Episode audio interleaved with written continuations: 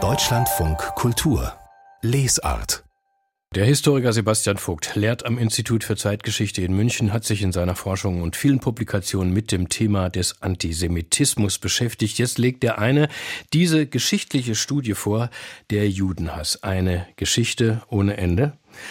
Ja, und man liest dieses Buch natürlich derzeit unter dem Eindruck der furchtbaren Ereignisse in Israel, des dezidiert antisemitischen Massakers der Hamas. Wir sind jetzt mit Sebastian Vogt verbunden. Guten Tag. Guten Morgen, vielen Dank für das Interesse. Ihr Buch, Herr Vogt, war schon längst fertig, als der Angriff der Hamas auf Israel begann am 7. Oktober. Sie konnten in einem Nachwort diese Aktualität wenigstens noch kommentieren. Ich vermute, dass es für Sie der bitterste Moment war beim Schreiben, oder? Ja, sicherlich. Das Thema ist ja generell deprimierend. Ich beschäftige mich jetzt schon seit Jahren damit, hatte das Buch auch schon länger geplant, war dann vor dem 7. Oktober fertig und dann geschah oder verübte die Hamas das Massaker in Israel, den größten Massenmord äh, an Juden an einem Tag seit dem Holocaust. Und da musste ich natürlich darauf reagieren, weil mich das zum einen schockiert und sprachlos gemacht hat und zugleich äh, diese antisemitische Ideologie der Hamas ja auch nichts Neues ist. Insofern war es irgendwie deprimierend und zugleich nicht verwunderlich. Mhm. Ihr Buch packt den Antisemitismus jetzt wirklich buchstäblich an den historischen Wurzeln. Es geht weit zurück bis in die Antike und zum Urchristentum.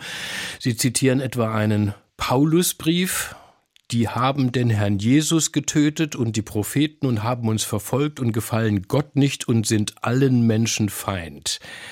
Zitat Ende. Und die Evangelien, die greifen diesen Vorwurf, auf, untermauern ihn, die Juden als Gottesmörder. Das heißt, diese Vorstellung ist über 2000 Jahre alt und ist durch alle Zeiten transportiert worden. Ist das so der Urgrund dieses, des Antisemitismus?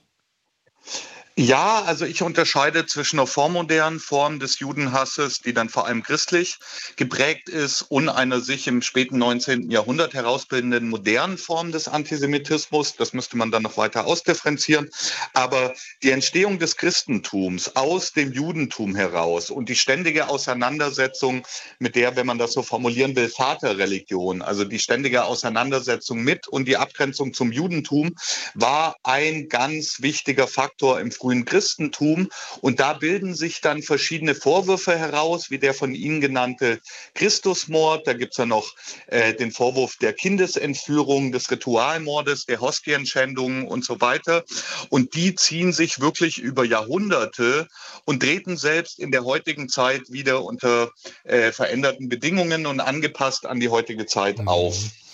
War das damals schon Antisemitismus in unserem Sinn oder eher Judenfeindschaft? Sie machen da einen Unterschied.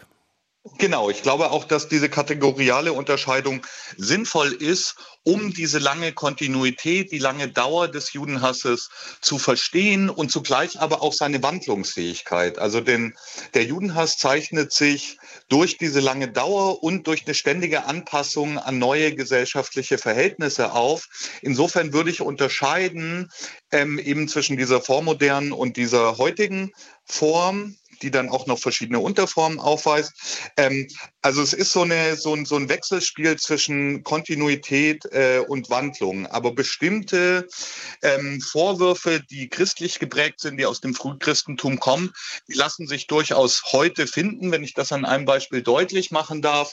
Dieser Vorwurf des ähm, Ritualmordes, also dass Juden christliche Kinder entführen würden, um aus ihrem Blut Matze, also ein Sauerteigbrot, zu backen, das taucht heute heute in der rechtsextremen QN-Verschwörungstheorie mhm. wieder auf, wenn einer jüdischen liberalen Elite im Hintergrund unterstellt wird, Kinder zu entführen, um aus ihrem Blut ein Verjüngungsmittel zu destillieren. Das waren Grundlagen, wie Sie sie auch gerade im Mittelalter ähm, nachgewiesen haben. Es ist nun erschreckend, äh, wie stark auch bei den europäischen Aufklärern, also Voltaire und Immanuel Kant, antijüdische Ressentiments wirken, vor allem aber hat das späte 19. Jahrhundert den Boden für Judenhass bis zur Vernichtung eben bereitet. Hm, was waren hier die wichtigsten Momente für Sie, dass sich diese Abwehr in fast allen europäischen Gesellschaften ja auch gebildet hat? Ja, also ein ganz wichtiger Name und Agitator, antisemitischer Agitator war Wilhelm Marr, der ein, ein deutscher Journalist äh, und Schriftsteller, der auch den Begriff des Antisemitismus geprägt hat. Also der Begriff kommt erst 1879 äh, zum ersten Mal auf, verbreitet sich dann auch in anderen europäischen Ländern. Und ein ganz wichtiger Faktor ist, dass das religiöse Vorurteil, also Christusmord etc., abgelöst wird durch ein sogenanntes rassisches Element. Also die Juden werden als eigene Rasse gesehen, die auch nicht mehr beispielsweise durch Taufe sich der christlichen Mehrheitsgesellschaft anschließen könnten, sondern durch ihr Wesen getrennt sein von der deutschen oder französischen äh, Gesellschaft. Und das ist ja generell ein Aufschwung des Rassismus, der sich in der zweiten Hälfte des 19. Jahrhunderts äh, feststellen lässt. Und der erhält eben auch Einzug in das antijüdische Vorurteil. Und es ist kein Zufall, dass Wilhelm Marr sein Buch den Untertitel genannt hat, der Judenhass vom nicht konfessionellen Standpunkt aus betrachtet. Also nicht mehr religiös, sondern rassisch geprägt. Für Sie wird der Antisemitismus, Herr Vogt, schließlich zur Kern, ja zur Zentralideologie der Moderne. Was meinen Sie damit? Der Antisemitismus ist sozusagen das Schmiermittel zwischen ganz vielen unterschiedlichen antimodernen Ressentiments gegen den Liberalismus, gegen den Feminismus, gegen alle Formen äh, der Aufklärung, der kritischen Debatte und vom Antisemitismus. Und das verweist auch auf die Kontinuität, die ist ja erklärungsbedürftig. Wie sich der Antisemitismus immer an die sich verändernden Umstände äh, anpasst und zugleich aus diesen Umständen heraus hervorgebracht wird. Das heißt, es gibt eine enge Verbindung zwischen dem Judenhass, dem Antisemitismus und den gesellschaftlichen Verhältnissen. Und was ich mit Kernideologie der Moderne meine, ist, dass man vom Antisemitismus ausgehend sozusagen als Seismograph der gesellschaftlichen Verhältnisse genau diese untersuchen kann. Das meine ich mit Kernideologie der Moderne. Das heißt auch, und das wird in Ihrer Darstellung sehr deutlich, dass Antisemitismus jetzt kein Phänomen politischer Extrempositionen ist, sondern die Extremisten, allen voran dann Hitler, darauf bauen können, dass ihre Wahnideen also auf fruchtbaren gesellschaftlichen Boden fallen, weil das Ressentiment immer schon da ist und tief verankert ist. Genau, tief verankert in der Mitte der Gesellschaft. Es wäre zu einfach, auch im Kampf gegen Antisemitismus, zu sagen, das ist ein Problem politischer Extreme, der extremen Rechten, von Islamisten oder der radikalen Linken. Nein, der Antisemitismus ist tief verwurzelt in einer in der Mitte der Gesellschaft. Das zeigen auch alle neueren sozialwissenschaftlichen äh, Umfragen. Und das macht das Phänomen umso bedrohlicher und umso notwendiger dagegen ähm, zu kämpfen. Mhm. Jetzt überspringen wir mal das furchtbarste Kapitel, natürlich, der Massenmord, der Holocaust, der Genozid. Ähm, ich fand vor allem interessant, wie Sie dann, Herr Vogt die jüngeren deutschen Ausprägungen entwickeln. Also durchaus in unserer Epoche, so ab den 80er Jahren.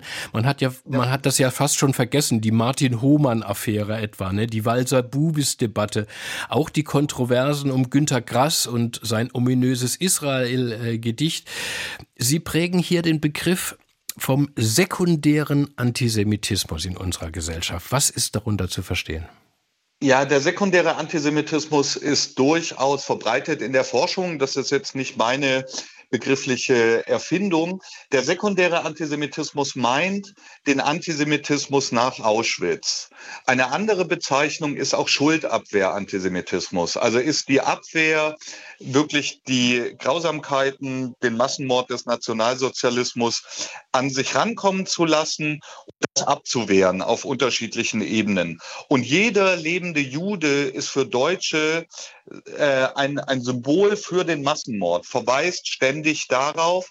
Und da gibt es dann verschiedene Abwehrmechanismen. Und das meint sekundärer Antisemitismus. Mhm. Gleichzeitig ist es ein perfider Mechanismus. Politische Kritik an Israel wird oft auto, äh, automatisch mit Antisemitismus markiert. Und aus diesem Dilemma gibt es gerade in Deutschland ja kaum ein Entkommen. Ne? Ja, das ist eine sehr kontroverse Debatte. Das, äh, Sie spielen an auf den sogenannten Israel-bezogenen Antisemitismus. Das ist eine der modernen Form des Judenhasses heutzutage.